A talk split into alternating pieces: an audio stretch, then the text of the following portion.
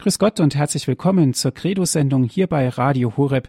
Mein Name ist Andreas Martin. Ich freue mich, dass Sie jetzt wieder mit dabei sind.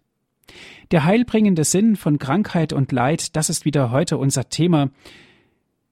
Liebe Zuhörer, der heilbringende Sinn von Krankheit und Leid hört sich zunächst paradox an. Was ist an Krankheit und Leid heilbringend?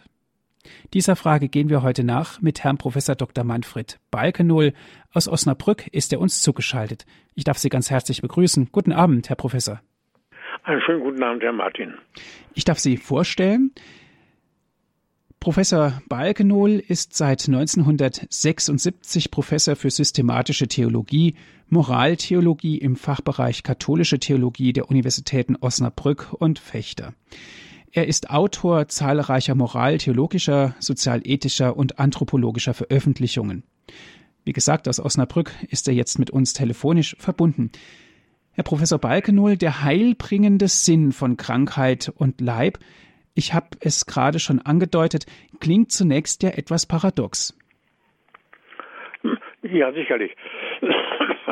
Es, äh, es ist auch paradox. Nun ist es so, da deuten Sie ja sofort auch den christlichen Sinn von Krankheit, Leid, Sterben und Tod an. Und der heilbringende Sinn steht im Zusammenhang, so fast identisch mit dem erlösenden Sinn von Krankheit, Leid, Sterben und Tod.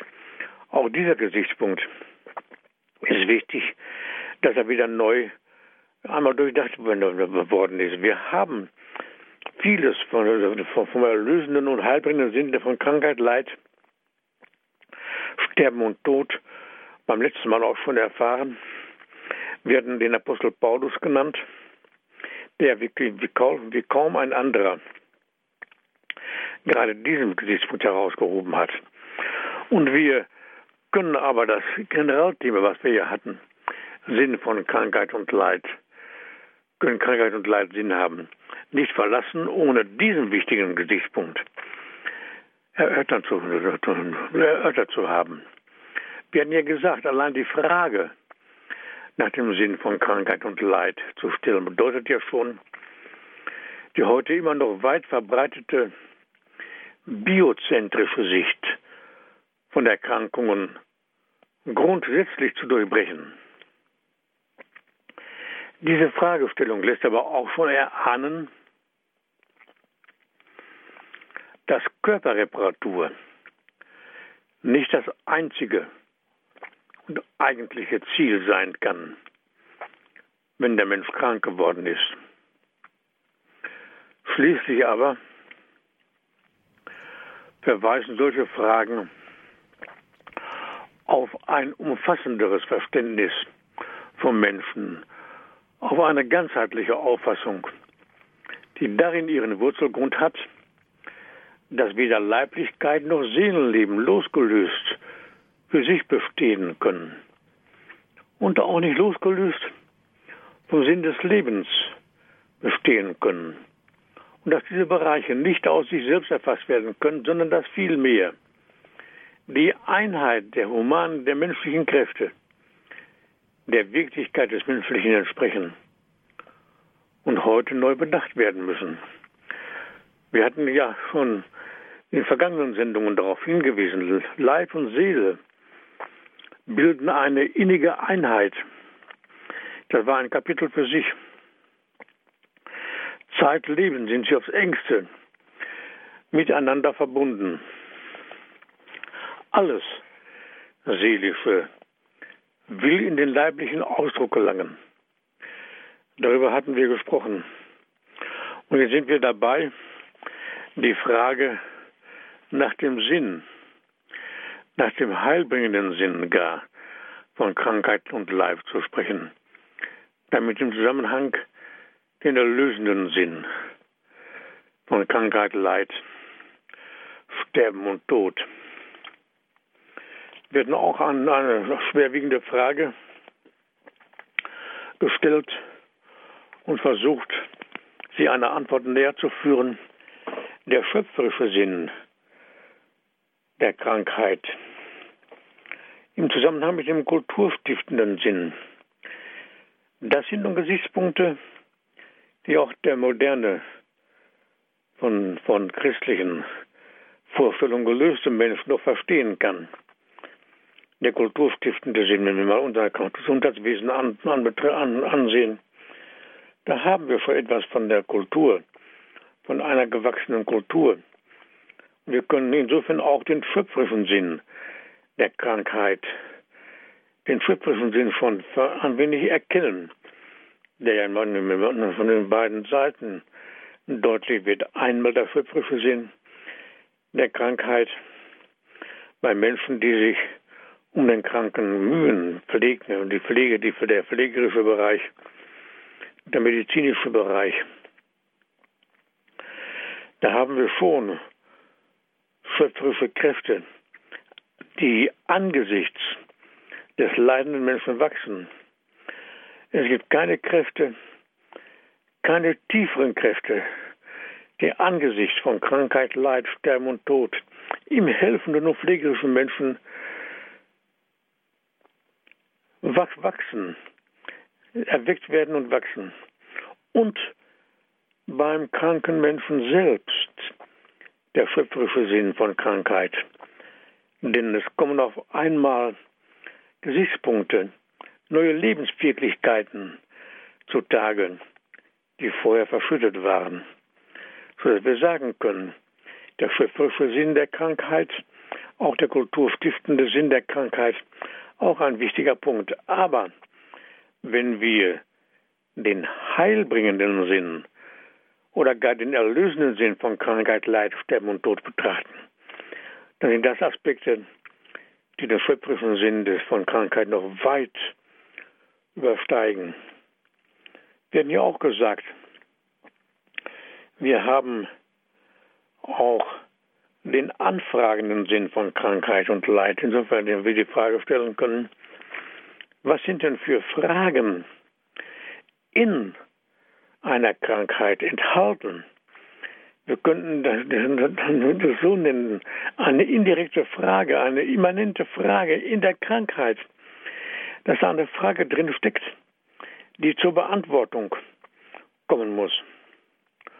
Dann haben wir ja weiterhin den kommunikationsstiftenden Sinn der Krankheit. Denn wenn der Mensch krank geworden ist, ist er ja nicht nur der Hilfe bedürftig, sondern vor allen Dingen der mitmenschlichen Kommunikation. Dann hatten wir, dann haben wir den solidaritätsstiftenden Sinn von Krankheit und Leid. Krankheit als eine wichtige Botschaft. Wir können sogar sprechen von dem gewissensbildenden Sinn von Krankheit, Leid, Sterben und Tod. Ja, auch den reifungsfördernden Sinn von Krankheit und Leid. Dann können wir sogar ein ganzes Kapitel anhängen mit der Überschrift der versöhnungsstiftende Sinn von Krankheit und Leid. Dass also in der Krankheit verborgene Fragegehalte stecken, die auf Versöhnung des Menschen hinzielen.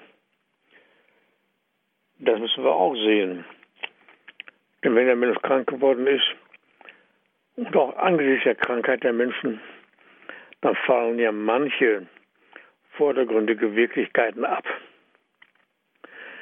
Dann wird ja oft deutlich, wozu der Mensch denn im Leben ist.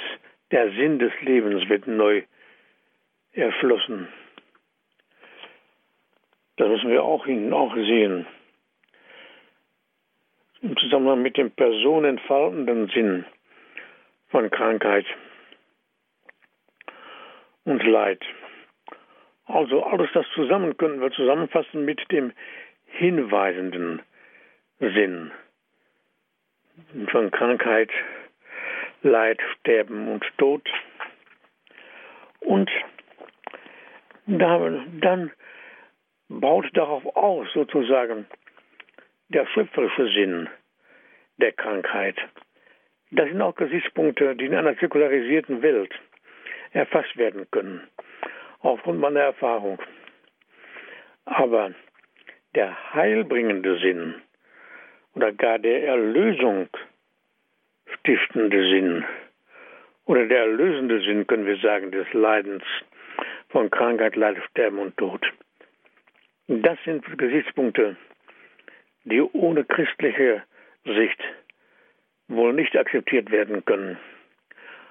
Auch, auch aus meiner Erfahrung.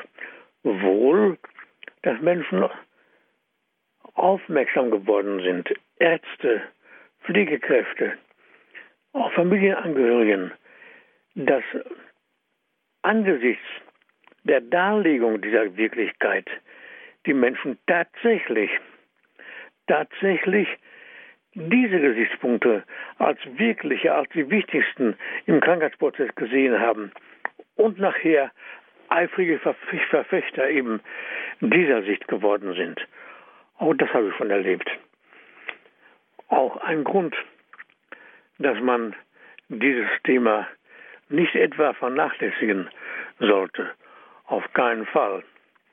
Also, was Sinn von Krankheit, Leid, Sterben und Tod anbetrifft, wäre es ein Übel, diese wichtigsten Punkte zu vernachlässigen. Wie wir schon gesagt hatten, kommt der christliche Sinn von Krankheit, Leid, Sterben und Tod nirgendwo deutlicher zum Ausdruck als beim Apostel Paulus. Sein großes Thema in allen seinen Briefen ist die Liebe Gottes zu den Menschen, den Jesus Christus sichtbar geworden ist und die Menschen zur Gegenliebe verpflichtet. Übrigens, ganz, ganz und gar am Rande gesagt, die Briefe sind ja im Neuen, im, im Neuen Testament früher entstanden als die Evangelien. Die, die Briefe waren ja viel früher da und haben das christliche Glaubensgut der jungen Gemeinde mitgeteilt oder den jungen Gemeinden. Wenn Paulus zum Beispiel die Worte spricht, nicht mehr ich lebe, sondern Christus lebt in mir. Im Galaterbrief haben wir das 2, 19 bis 29. Da macht er eine zentrale Aussage über die wirkliche Anwesenheit Jesu Christi im Christen. Er richtet ja diese Worte an die Gemeinde. Er will ja nicht nur eine Mitteilung machen über sich selbst, was er selbst erlebt hat, das auch. Aber er will ja eine Mitteilung machen, welche die Gemeinde betrifft und welche die Christen betrifft. Eine, eine allgemeingültige Aussage über die Christen. Und wenn die Christen sich von früh als solche benannten, der Christ sich also als Christus bezeichnete. Da haben wir es ja. Von früh benannten sich die Christen als Christen. Wir sind Christen, sagten sie. Wir sind Christen. Und sie wurden so benannt. Der Christ ist also Christus. Er tat seine Überzeugung kund, dass er nicht nur, nicht nur im Namen Christi in der Welt wirkte, also ganz nah bei Christus war, sondern dass darüber hinaus durch ihn Christus selbst weiterwirkte. Im liebenden Umgang etwa mit den Kranken, aber auch den Armen, den Hilflosen und Mittellosen, den Bedrängten, den Verzweifelten, den Verachteten, den Missbrauchten und Misshandelten. Lukas nennt auch wirklich noch diejenigen, die jetzt Hunger haben. Heute muss auch der konsequente Einsatz für das Leben von der Empfängnis bis zum natürlichen Tod genannt werden. Denn durch den Christen strahlt und wirkt Christus selbst in die Welt hinein. Die Freude an Gott und die Freude am Nächsten verschmelzen zur Einheit. Die Liebe Gottes manifestiert und manifestiert sich durch den Christen in der Welt. Also Paulus, sein großes Thema ist in allen seinen Briefen die Liebe Gottes zu den Menschen, die in Jesus Christus sichtbar geworden ist und den Menschen zur Gegenliebe verpflichtet. Die Aussage des Völkerapostels bekundet nicht nur eine tiefe Zuversicht in seinem leidvollen Leben, sondern befähigt ihn auch zum unerschrockenen Einsatz in der Welt. Paulus gehörte nicht zu den Zwölfen, sondern trat den An durch den Anruf Christi hinzu. Ohne ihn wäre die junge Christenheit eine jüdische Sekte geblieben. So aber wurde sie zur weltbewegenden geistigen und geistlichen Macht. Dass durch den Christen Christus selbst in realer Existenz wirkt, das, liebe Hörerinnen und Hörer, ist unverlierbares paulinisches Erbe und das eigentliche Lebenselixier des Christen und der Christenheit. Wir wollen diesen Gedanken vertiefen, bevor wir weiter das, in das Thema hinein. Vielleicht hören wir zwischendurch noch ein paar Klänge Musik.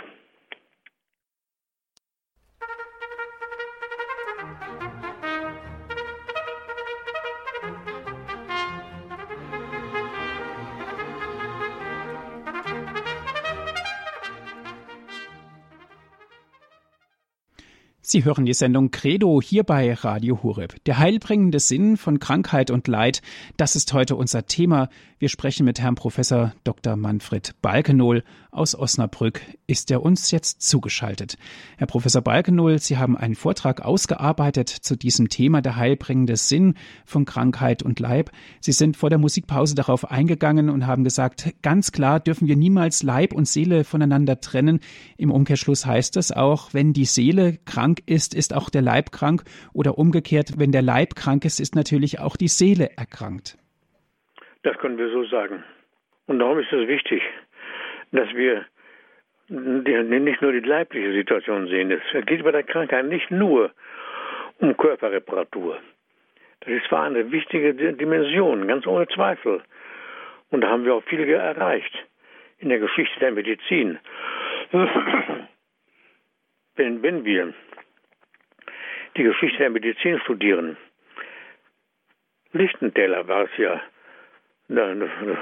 vor allem der in der jüngeren Zeit, die Geschichte der Medizin erforscht hat und auch ein lesenswertes Buch, Lehrbuch herausgegeben hat, Geschichte der Medizin.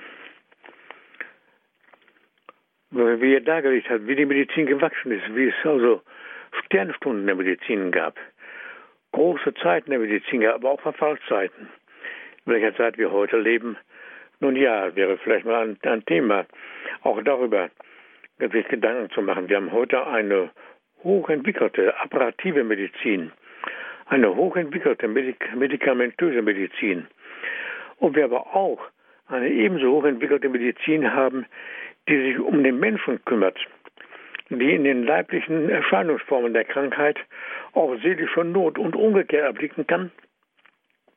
Das wäre eine Frage für sich, der wir nachgehen sollten. Nur Körperreparatur ist nicht das Einzige und das Alleinige, wenn es darum geht,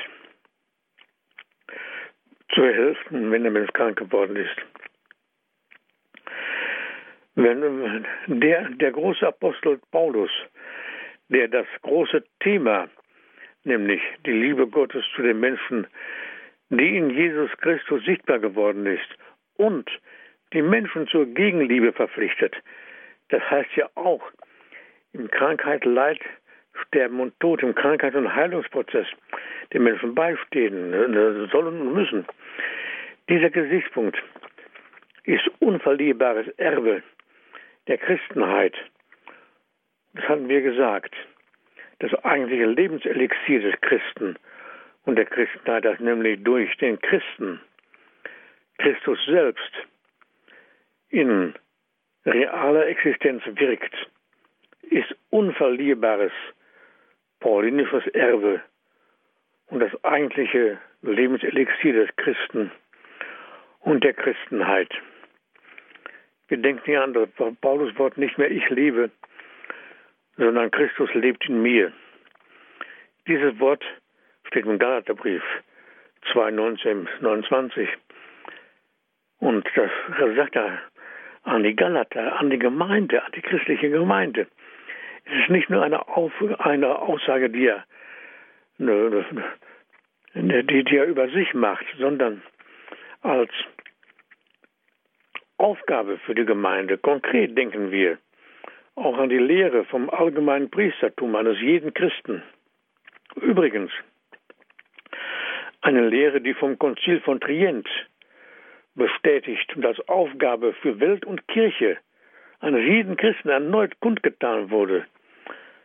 Man glaubt ja im Konzil von Trient, dass man diese Lehre wieder hat, hat aufleben lassen, dass jetzt das Wesentliche gesagt worden ist zur Begegnung der Reformation. Aber es waren ja nun auch Zeiten der Irrungen und Wirkungen, darf man auch nicht vergessen. Und wenn wir daran denken, was wir bislang gesagt hatten zum Thema der heilbringende Sinn von Krankheit, Leid, Sterben und Tod, dann denken wir auch konkret an Gestalten, die immer wieder den Menschen geholfen haben. Und Gestalten wie Mutter Teresa zum Beispiel von Kalkutta, die in der festen Überzeugung lebte, dass durch ihre Hilfe und ihr Tun Christus den Elenden gegenwärtig wurde. Wir denken auch an kinderreiche Familien, die es immer noch gibt, die auf den tiefster wirtschaftlicher Not leben, in wirtschaftlicher Armut leben. Aber diese Armut um des Gottesreiches willen mit Zuversicht tragen. Denn, und jetzt bringe ich ein Zitat von Johannes Paul II., die Familie erbaut das Reich Gottes. Johannes Paul II. Wir denken an Kranke und Sterbende, denen Christus durch den Christen immer wieder in ihrer schweren Not begegnet. So ist das paulinische Erbe nicht nur ein die Welt umgestaltendes Element der Liebe, sondern ebenfalls die personale Erhellung christlicher Existenz.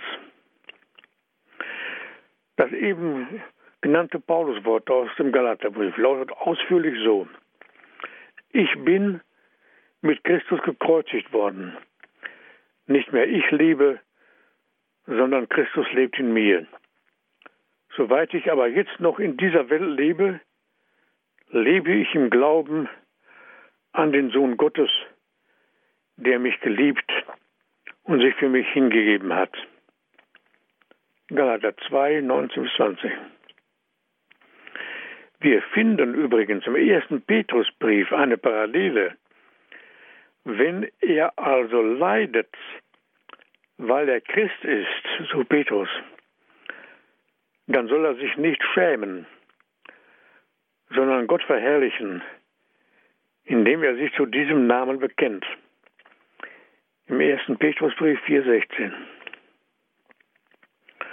Paulus, aber auch Petrus beantworten die Liebe Christi und wissen sich durch das Kreuz mit dem Leiden Christi verbunden. Und das haben wir ja auch in dem Wort von dem erlösungsstiftenden Sinn von Krankheit, Leid, Sterben und Tod. Paulus und Petrus wissen sich durch das Kreuz mit dem Leiden Christi verbunden. Was hier beschrieben wird, ist keine leere Fantasie oder lockere Zugehörigkeit, sondern eine Art von Kraft ausstrahlender Identität, die sich sowohl auf die Bewältigung innerpersonaler Probleme als auch auf zwischenmenschliche Aufgaben auswirkt. Im eben genannten Galaterbrief vertieft Paulus diese Verbundenheit. Wenn er sagt, ich aber will mich allein des Kreuzes Jesu Christi, unseres Herrn, rühmen durch das mir die Welt gekreuzigt ist und ich der Welt. Galaterbrief 6,14. Wir sehen, dass hier das Leiden, die Gemeinschaft mit dem Kreuz Christi, die besondere Teilhabe ausmacht. Dieser Gedanke taucht im zweiten Brief an die Thessalonicher so auf. Wir können mit Stolz auf euch hinweisen, weil ihr im Glauben standhaft bleibt, bei aller Verfolgung und Bedrängnis, die ihr zu ertragen habt. Dies ist ein Anzeichen des gerechten Gerichtes Gottes. Ihr sollt ja des Reiches Gottes teilhaftig werden, für das ihr leidet. 2. Thessalonicher Brief 1, 4 bis 5. Da haben wir von, vom heilbringenden Sinn, von Krankheit, Leid, Sterben und Tod Wesentliches ausgesagt. Zwei Gedanken treffen hier nämlich zusammen. Zum einen wird deutlich, dass Paulus die besondere Teilhabe, ja die Identität mit Christus nicht für sich allein in Anspruch nimmt, wird hier ganz deutlich, wenn es heißt, ihr sollt hier des Reiches Gottes teilhaftig werden, für das ihr leidet. Nicht für sich allein in Anspruch nimmt, sondern dass er ausdrücklich die Verbundenheit mit Blick auf die Adressaten des Briefes, also auf die christliche Gemeinde hin aussagt. Im Brief an die Korinther sagt er, denn um einen teuren Preis seid ihr erkauft worden. Verherrlicht also Gott in eurem Leib. Im 1. Korintherbrief 6,20 könnt ihr es nachlesen. Und im selben Brief fragt er die Empfänger, wisst ihr nicht, dass eure Leiber Glieder Christi sind? 1. Korintherbrief 6,15. Dieser Gedanke wird im zweiten Korintherbrief noch vertieft.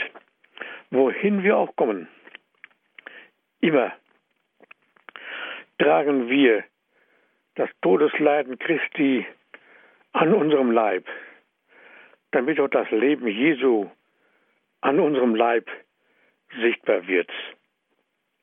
2. Korintherbrief 4,10. Wohin wir auch kommen, immer tragen wir das Todesleiden Christi an unserem Leib. Also nochmal deutlich, dass er nicht keine Aussagen trifft, die auf ihn zutreffen, sondern an die Gemeinde. Er zieht die Gemeinde buchstäblich, expresses Verbis mit hinein. Wohin wir auch kommen, immer tragen wir das Todesleiden Christi an unserem Leib. Was er also erlebt hat, Paulus, das macht er deutlich. Und zwar für die Gemeinde. Der zweite Gesichtspunkt ist damit schon gekennzeichnet, nämlich die Identität mit Christus durch die Teilhabe an seinem Leiden. Hierfür findet Paulus aus seiner Erfahrung sehr starke Worte. Jetzt freue ich mich in dem Leiden, die ich für euch ertrage für den Leib Christi, die Kirche, ergänze ich in meinem irdischen Leben das, was am Leiden Christi noch fehlt. So im Kolosserbrief 1,24. Wiederum finden wir beim Apostel Petrus eine entsprechende Stelle. Freut euch, dass ihr Anteil an den Leiden Christi habt denn so könnt ihr euch bei der Offenbarung seiner Herrlichkeit voll Freude jubeln. Denn so könnt ihr auch bei der Offenbarung seiner Herrlichkeit voll Freude jubeln. Im ersten Petrusbrief 4,13. Paulus, aber auch Petrus haben das alles nicht erfunden, sondern sie haben eine Wirklichkeit erlebt, die sie den Gemeinden mitteilten und so die junge Kirche beseelten, eine Wirklichkeit erlebt, die sie nicht nur der Gemeinde mitteilten, sondern eine Wirklichkeit, die auf die Gemeinde zutraf, im Sinne des eben genannten Wir. Und wir und uns trifft dies alles. In ihr, in der jungen Kirche nämlich, wurde bereits Krankheit, Sterben und Tod und das damit verbundene Leiden auf Christus und seine Erlösungstat gesehen. Also der erlösungsbringende Sinn von Krankheit und Leid. Gemäß dem Wort, jetzt freue ich mich in dem Leiden, wird die Finalität des Leidens in christlichem Sinne betont, die auf ein Ziel hin gerichtete Sicht und Sinn des Leidens. Dieser Gesichtspunkt kommt im Folgenden nochmal zum Ausdruck. Sind wir aber Kinder, dann auch Erben. Wir sind Erben Gottes und sind Miterben Christi, wenn wir mit ihm leiden, um, um mit ihm auch verherrlicht zu werden. Diese Äußerungen des Apostels aus dem Römerbrief jetzt übrigens 8,17. Diese Äußerungen stehen nicht im Gegensatz dazu, dass sich im pflegerischen und im ärztlichen, ärztlichen Tun Gottes Erbarmen bekundet, sondern ganz im Gegenteil. Die Anbahnung der Erlösung in und mit Christus ist eine Wirklichkeit, die nur aus dem Glauben an Christus heraus erfasst werden kann. Hier ist die ebenfalls nur im Glauben erfassbare Wahrheit wirksam, dass der Christ gerade in der Krankheit nicht individualistisch auf sich gestellt ist, sondern mit Christus leidet, sondern in der Gemeinschaft der Heiligen mit dem Leib Christi verbunden ist. Daher ist es auch möglich, in Krankheit und Leid nicht nur mit, sondern auch für andere mitzuleiden.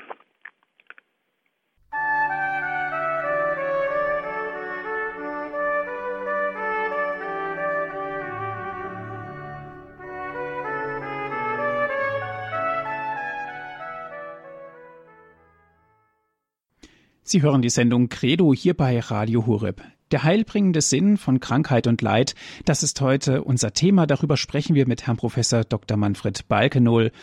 Er ist uns aus Osnabrück zugeschaltet. Ja, liebe Hörerinnen und Hörer, wir hatten gesagt, dass das eine Wahrheit ist, die nur im Glauben erfasst werden kann. Dass der Christ gerade in der Krankheit nicht individualistisch auf sich gestellt ist, sondern in der Krankheit mit Christus, mit Christus verbunden ist. Ja, die Identität mit Christus hatten wir herausgehoben, die besonders deutlich vom Apostel Paulus der christlichen Gemeinde mitgeteilt worden ist. Und wir hatten gesagt, es ist nicht nur möglich, mit Christus und mit dem Leib Christi, mit der Gemeinschaft der Heiligen zu leiden, sondern auch für andere mitzuleiden. In diesem dezidiert christlichen Sinn sind Krankheit, Leid, Sterben und Tod auch im Zusammenhang mit Schöpfung und Erlösung zu sehen, gemäß dem Pauluswort, da nämlich durch einen Menschen der Tod gekommen ist, kommt durch einen Menschen durch die Auferstehung der Toten, auch die Auferstehung der Toten. Denn wie in Adam alle sterben, so werden in Christus alle lebendig gemacht werden. Im 1. Korintherbrief 15, 21 gemäß einer solchen finalen, also auf ein zielorientierten Deutung, kann Gesundheit nicht als das Maß allen Lebens erscheinen. Werden ja eingangs schon gesagt. Körperreparatur ist nicht das Einzige, was im Krankheitsprozess gesehen werden muss, ein Heilungsprozess. Und es kann nicht der Sinn der Krankheit sein, diese mit gesteigerter Lebensgier utopisch zu bekämpfen, sich gegen sie aufzubäumen und mit Gott zu hadern. Krankheit und Leid, auch das müssen wir sehen, sind so geheimnisvoll wie der Tote selbst, wie der Tote selbst, an den sie gemahnen.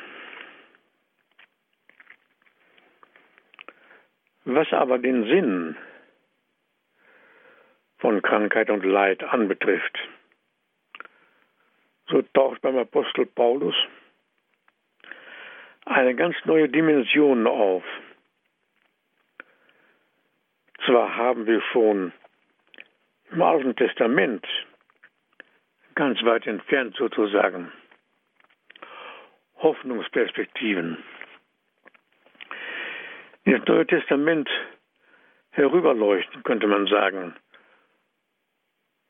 zum Beispiel bei Hiob, wo es heißt, doch ich weiß, mein Erlöser lebt.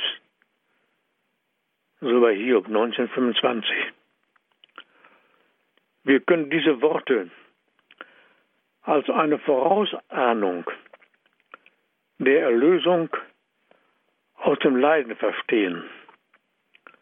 Also Thema der erlösende Sinn von Krankheit und Leid. Und auch der Prophet Jona steht im Alten Testament als ein Zeichen der Hoffnung. Ebenfalls war die übrige Antike nicht ganz ohne Hoffnungselemente. Da sehen wir an Gestalten wie Hippokrates.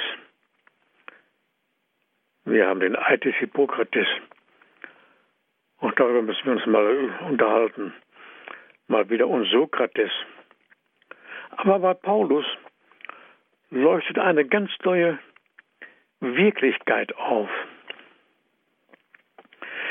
Zwar können wir schon außerchristlich auf den schöpferischen und kulturstiftenden Sinn von Krankheit und Leid aufmerksam machen. Wir versuchten es auch auf den hinweisenden und anfragenden Sinn. Auch das versuchten wir. Wir kennen die Lehre vom reifungsfördernden und kommunikationsstiftenden Sinn von Krankheit und Leid. Auch hier hatten wir Versuche gestartet. Aber was beim Apostel Paulus und auch bei der genannten Mitteilung von Petrus deutlich wird, ist der heilbringende und erlösende Sinn von Krankheit, Leid, Sterben und Tod. Das, liebe Hörerinnen und Hörer, ist eine ganz neue Dimension, die vor dem Christentum nicht gedacht werden konnte und auch heute in einer modernen, nachchristlichen Welt durch Fortschrittsgläubigkeit niemals erreicht und ersetzt werden kann. Was in der paulinischen Theologie aber überwunden wird, ist das niederdrückende Gefühl von der Nutzlosigkeit des Leidens das Leiden ist eben nicht nutzlos. In der gesamten Menschheitsgeschichte gibt es keine höhere oder tiefere Mitteilung über das Leiden, die hier beim Apostel als höchste Berufung mitgeteilt wird. Der Christ steht in der Nachfolge Christi und erfüllt einen unersetzlichen Dienst. Und auf der Suche nach diesem Sinn des Leidens weiß der Christ, dass er als zweiter Christus, ich zitiere noch einmal den Völkerapostel Paulus, weiß der Christ, dass er als zweiter Christus, jetzt wörtlich Paulus, ergänzt, was an dem Leiden Christi noch fehlt. Jeder, der sich im Krankheits- und Heilungsprozess oder im Krankheitsprozess, wenn eine Heilung nicht in Aussicht steht, auch dann muss jeder Christ wissen, er ergänzt als zweiter Christus, was an dem Leiden Christi noch fehlt. Heilbringender Sinn von Krankheit und Leid. Was setzt ihn dazu in den Stand, dass er das kann? Im zweiten Thessalonicher Brief spricht Paulus den Wunsch aus, der Herr richte euer Herz darauf, dass ihr Gott liebt und unbeirrt auf Christus wartet. Zweiter Thessalonicher Brief 3,5. Und im Römerbrief schreibt er, denn die Liebe Gottes ist ausgegossen in unsere Herzen durch den Heiligen Geist, der uns gegeben hat, gegeben ist. Römerbrief 5,5.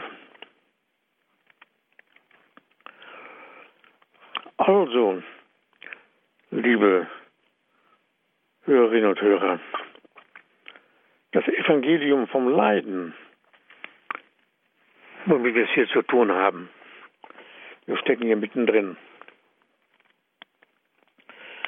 wird durch Paulus nicht durch selbstmächtigen Verstand und durch Willenwirklichkeit, sondern ist die eigentliche Berufung des Christen, dem Herzen Wirklichkeit wird, die dazu befähigt, nicht gleichgültig am Leben des anderen vorbeizugehen, sondern die Liebe Gottes, die er im Herzen empfangen hat, als Nächstenliebe weiterzugeben. Daher ist der Christ der Beauftragte, der Mandator Gottes, die menschliche Zivilisation in eine Zivilisation der Liebe zu verwandeln. Dieses Wort, Zivilisation der Liebe, ist ein Wort, welches Johannes Paul II. immer und immer wieder ausgesprochen hat. So wird der heilbringende Sinn des Leidens durch Christus und durch den Christen Wirklichkeit. Der Mensch kann deshalb an den Leiden Christi teilhaben, weil Christus sein Leiden dem Menschen geöffnet hat. Und wir müssen hinzufügen, dass das Feld des menschlichen Leidens weitaus größer und mannigfaltiger ist als das körperliche Leiden. Es gibt einen Schmerz der Seele, ein moralisches Leiden, wie Johannes Paul II. genannt hat. Es handelt, es handelt sich um einen Schmerz geistiger Art, um Situationen, die ebenfalls vom Leiden gekennzeichnet sind. Zum Beispiel der Tod eigener Kinder, ferner Kinderlosigkeit, Feindseligkeit der Umwelt, Gewissensbisse, die den Menschen ein Leben lang nicht zur Ruhe kommen lassen, dann Einsamkeit und Verlassenheit, Untreue und Undankbarkeit. Heute in zunehmender Weise Mobbing, dass Menschen einfach weggeworfen, entfernt werden. Solche Arten des Unglücks sind mit Leiden verbunden, die oftmals den körperlichen Leiden an Heftigkeit nicht nachstehen. Nach aller Erfahrung des Lebens haben solche psychische Leiden ihre somatischen Auswirkungen, also ihre leiblichen Auswirkungen, wirken sich also auf den Zustand des gesamten Organismus aus. Paulus jedoch zieht die ganze Welt des menschlichen Leidens in seine Christologie ein. Die Zivilisation der Liebe hat als Ausblick für den Christen also eine umfassende Dimension. Die tiefste Aussage über die Liebe, die es ebenfalls in der gesamten Weltliteratur überhaupt gibt, finden wir beim Apostel Paulus, also ebenfalls beim Apostel Paulus, in dem sogenannten Hohen Lied der Liebe, und zwar im ersten Korintherbrief. Im ersten Korintherbrief 13, 1 bis 13, hier haben wir auch ein hohes Lied der Liebe, nicht nur im Alten Testament. Hier heißt es, die Liebe ist langmütig, die Liebe ist gütig, sie ereifert sich nicht, sie prahlt nicht, sie bläht sich nicht auf, sie handelt nicht ungehörig, sucht nicht ihren Vorteil, lässt sich nicht zum Zorn reißen, reizen, trägt das Böse nicht nach.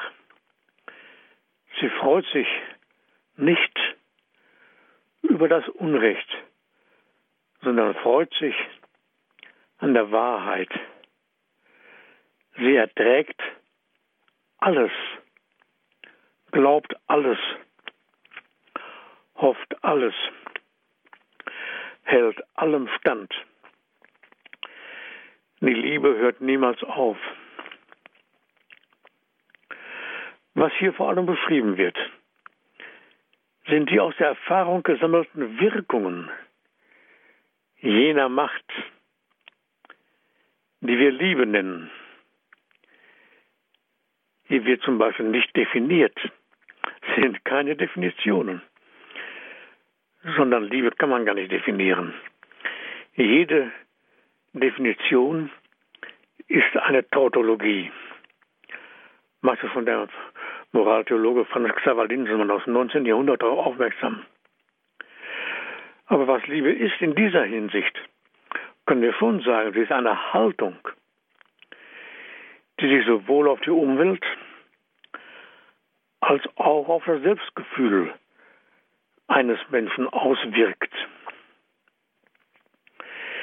Liebe verändert. Ist auch keine Definition, sondern auch, was sie bewirkt. Was verändert sie denn? Sie verändert die Atmosphäre in mitmenschlicher Hinsicht als auch das eigene Leben. Sie verändert das Leben. Der Mensch, der liebt, ist ein anderer als derjenige, der nicht lieben kann. Die Liebe befähigt. Sie befähigt dazu, einen Menschen anzunehmen und ihn zu verstehen. Die Liebe ermächtigt. Sie übt Macht aus. Sie ermächtigt dazu, einen Menschen zu akzeptieren, so wie er ist, mit seinen Fähigkeiten, mit seinen Fehlern und mit seinen Gebrechen, auch mit seinen Leiden und Krankheiten. Sie hat eine heilende und helfende Wirkung, von der Paracelsus sagt, die Liebe ist die beste Arznei. Paracelsus war ja ein Renaissancepapst. Eine moderne Zeit an und für sich. Man kannte die Arzneien, man kannte die Lehre über die Säfte im Menschen und auch die Säfte, die zugeführt werden mussten, um Krankheiten zu lindern oder zu heilen. Und an dem bedeutenden Arzt Paracelsus ist die Frage gestellt worden, was denn die beste Arznei sei. Und er, der in so einem Grund auch theologisch gebildet war, er sagte, die Liebe ist die beste Arznei. Wie recht doch Paracelsus hatte. Und was, was Paulus aber anbetrifft, so können wir zusammenfassend sagen, er kennzeichnet nicht nur das Wesen des Christen als zweiten Christus, sondern er begründet und präzisiert die höchste Berufung des Christen in der Welt. Er kennzeichnet zwar das Wesen des Christen, aber nicht nur. Er präzisiert sogar die höchste Berufung des Christen. Er weist die einzig gültige Perspektive auf. Im Krankheitsprozess, im Leiden und im Sterben nicht zu verzweifeln und dem Ausblick auf den Tod standhalten zu können.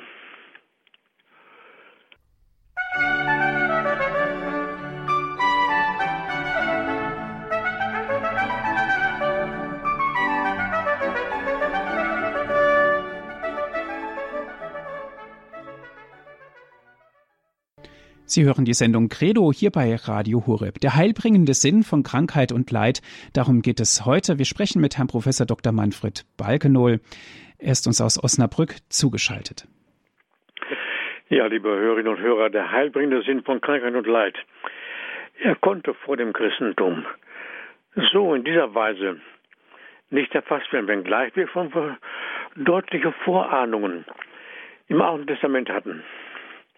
Und die Antike war ja im Übrigen oft gerade nicht mit Sinn erfüllt.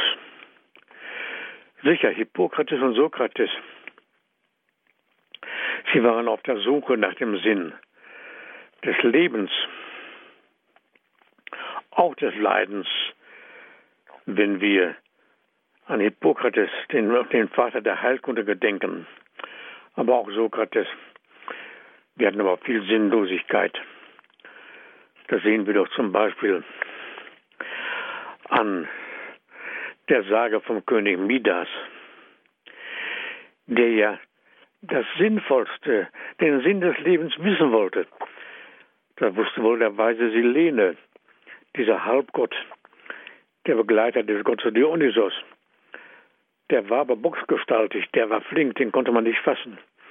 Und darum war der äh, König Midas ein Leben lang auf der Suche, ihn im Walde zu fangen, aber vergebens. Schließlich doch seiner habhaft geworden, zwingt er ihn, das für den Menschen allerbeste, vorzüglichste und sinnvollste zu verraten. Lachend bricht der Dämon in, in die Worte aus. Elendes Eintagsgeschlecht der Mühsal, Kinder, und der Trübsal. Was zwingst du mich, dir zu sagen, was nicht zu hören für dich das Allerbeste ist? Das Allerbeste ist für dich gänzlich unerreichbar, nicht geboren zu sein, nicht zu sein, nichts zu sein. Das Zweitbeste aber ist für dich, bald zu sterben. Dann entwindet er sich und läuft wieder hin zu, zu seinem Gottepan. Erst das Lachen des Halbgottes des weisen Selenen, dann die Stille, der panische Schrecken. Ja, das war die, die Antike. Das ist ja die größte Sinnlosigkeit, die man überhaupt haben kann. Es geht ja nicht darum, irgendwelche Übel zu beseitigen, sondern die Existenz selbst wird für nicht sinnvoll gehalten. Sie wird verneint. Und darum heißt es ja auch, das Allerbeste ist für dich gänzlich unerreichbar, nicht geboren zu sein, nicht zu sein, nichts zu sein. Das Beste gibt der Halbgott sogar in dreifacher Steigerung preis. Und ein göttlicher Füller sagt sogar das Zweitbeste. Dieser Nihilismus, der hier deutlich wird, den nenne ich existenzieller Nihilismus. Er konnte auch später im Zeitalter von Nihilismus und Atheismus nicht schärfer artikuliert werden. Ja, doch ganz anders. Die Worte vom Apostel Paulus nicht mehr ich liebe, sondern Christus lebt in mir. Und eingegossen ist der Geist Gottes in unsere Herzen. Das ist eine andere Welt. Eine Welt, die nur durch das Christentum so erschlossen werden konnte. Die Welt vor dem Christentum war insofern bei allen Fortschritten doch eher düster zu nennen. Paulus, ich sage es noch einmal präzisiert, das Wesen des Christen, das zweiten Christus. Er präzisiert die höchste Berufung des Christen in der Welt. Er weist darüber hinaus die einzig gültige Perspektive auf. Im Krankheitsprozess, im Leiden und im Sterben nicht zu verzweifeln und im Ausblick auf den Tod standhalten zu können. Soweit für heute, liebe Hörerinnen und Hörer. Ich bedanke mich für Ihre Aufmerksamkeit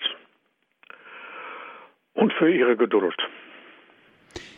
Ich darf mich bei Ihnen auch sehr bedanken, Herr Professor Balkenohl, für Ihre Ausführungen zum Thema Krankheit, Leid, Sterben und Tod, besonders jetzt dieses Spezialgebiet, die Sinnhaftigkeit des Leides. Dankeschön auch an Sie, liebe Hörerinnen und Hörer, dass Sie mit dabei gewesen sind. Wie immer gibt es diese Sendung auch zum Nachhören am Computer auf unserer Internetseite www.hore.org können Sie sich die Sendung auf den Computer herunterladen. www.hore.org nutzen Sie dort unser Download- und Podcast-Angebot. Gerne schicken wir Ihnen auch einen CD-Mitschnitt zu. Rufen Sie unseren CD-Dienst an unter folgender Telefonnummer 08323 9675 120. Noch einmal 08323 9675 120 wenn Sie von außerhalb Deutschlands anrufen 0049 vorab wählen, dann geht es weiter mit 8323 9675 120. Ich darf mich für heute von Ihnen verabschieden, wünsche alles Gute und Gottes reichen Segen. Auf Wiederhören sagt Ihnen Ihr Andreas Martin.